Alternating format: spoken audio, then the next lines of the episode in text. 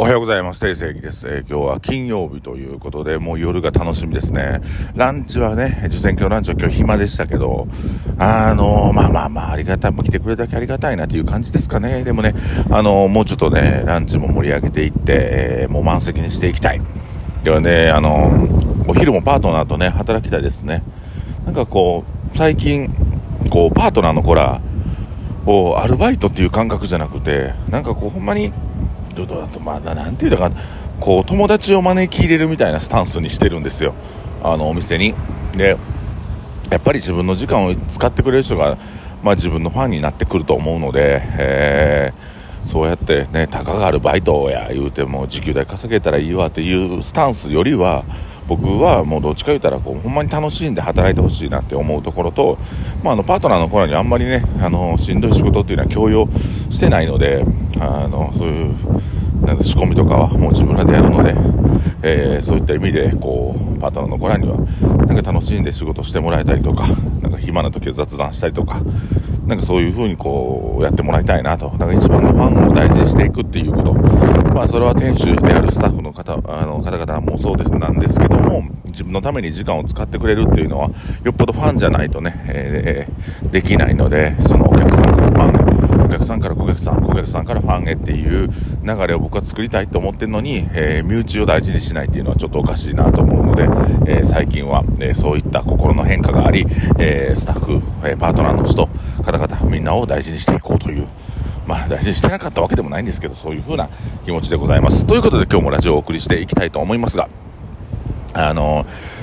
しんどい時あ苦しいなしんどいなと思う時はそれがメッセージだと思う。という話です、えー、しんどいな苦しいなと思う時はなんでやねんどないしたらええねん。こんなん言われた腹立つわ。こいつなんやねんとか思ってまうんですけどあもうなんかメッセージがあるんや。あ今が自分が大きくなるタイミングなんやとか嫌なことをお客さんに言われたりとかねすることもあるんですよ我々ってね。なんか嫌味なこと言われたりとか。もうありもしないことぐちゃぐちゃ言われたりするときにあこういうお客さんが来てるっていう状況から何かを学ばなければいけないなっていうかあこういう人が来てる、えー、お店のその雰囲気というのは良くないんかな。改めてみようとかもしくはお店にお客さんがあんまり来ない日とかもあるんですよ。であのその日どっかの店は儲かってますからね。そう自分ところにお客さん来てないというかどっかのお店が儲かってるっていうふうに思ってじゃあそのお店に何でお客さんが流れてるのかっていうのを分析していく答えを出していくっていうことが、えー、大事なのではないかなと思います。ただ暇やったら暇やなって言ってもうなんかボケーっとしたりとか今日は掃除やとか言ったりね、まあ、そういうの大事なんですけどそういうマインドじゃなくて頭をぐるぐるぐっと使ってなんで今日暇なのかっていう答えを出していかないといけない。でじゃそれにはね結構理由があって食べ物が飽きられてないかイベントをちゃんと組めてないかお客さんが興味あるようなことをできてないか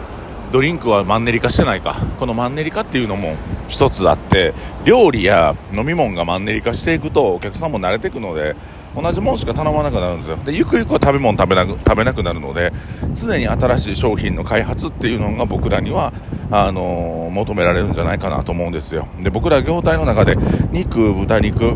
えー、鶏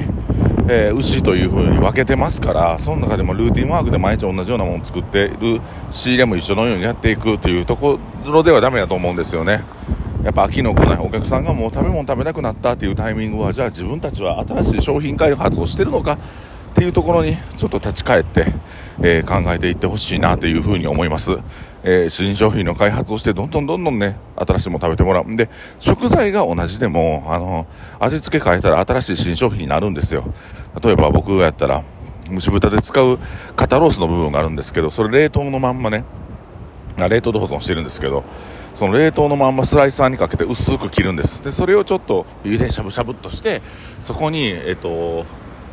あれやオイスターソースメインでちょっとこうしびれるソースを作ってでそれをかけて卵黄をのして食べるロースユッケというものを作ったんですけども、まあ、食材の加工の方法によっては同じ食材やねんけど全く違う料理っていうのは作れるからそこら辺の頭の膨らまし方例えばハラミ一つとってもハラミもねあの炊くのか焼くのか蒸すのか茹でるのかえー、そういった感じで料理の幅もだいぶ広がっていくし固定概念固定概念にとらわれない新しいメニューの作り方をしていかないとダメだなというふうに思います。まあまあこれはちょっと話がずれたんですけども、ああ、しんどいなとか、俺ら言ったらなんか今日暇やなお客さん来えへんなっていうことに、必ず理由があるので、で、その理由というか、大きな人の流れっていう風に捉えて、えー、まあ、マクロで見るっていうこと。なんでこの全体で、あ、今日はほんと野球やってるとか、雨降ってるとかっていうのがまず見る。で、そっから、逆算して流行ってる店も存在するっていうことなのでミクロで見ていく。あの人この人来てないな。最近この人なかなか連絡取られへんなと。あ連絡取られへんこの人お店に来てくれへんなとかそういうふうに分析していくと、まあ、答えが出てくるんじゃないかなと。であの食べへん人が多い。お酒ばっかり飲む人が多いっていうふうになると飲食してる側からちょっと、うん、なんか嫌やなと思うんですけどそれはあ自身があの食品開発あの新しいメニューの開発ドリンクの開発してるかっていうところなんですよね。うん、今隕石やったら、あのー、超トマトチューハイという冷凍トマトの上にまたそこからトマトビネガーを乗すという濃い濃い濃いトマトチューハイ出してるんですけども、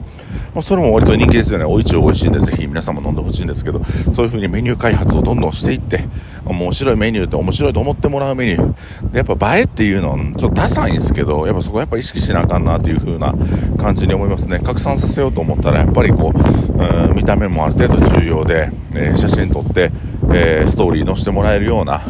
えー、なんかこう、ね、商品開発っていうのも必要なのかなと思います。えー、お店がしんどいとか、お店がお客さん来ない、個人的にも嫌なことされた、個人的にも嫌なこと言われたとか、えー、働いてて上司が嫌やとか、そういう嫌やしんどいなって、なんでやねん、こいつぶっとしゅうわとか、腹立つわというふうに感情にね、目を向けずに、あ、自分のメッセージがあるんや、自分が今直すとこがあるんや、自分が大きくなるためにこういうことせなあかんねんやっていうふうに思って、こう行動を変えてみたり、分析して改善してみたりっていう風にしてみてはどうでしょうか。ということで、定世紀が今日も、えー、ラジオをお送りしましたけども、えー、皆さんどうでしたでしょうかね。よかったらぜひね、あの、いいねというか、ネギとかね、なんかスマイルみたいなボタンあるんで、それたくさん押していただければ嬉しく思います。ということで、定世紀がお送りしました。しんどい時は何かのメッセージ、えー、そのメッセージを感じ取って、えー、そのメッセージから改善を促し、そして一歩一歩前に進んで、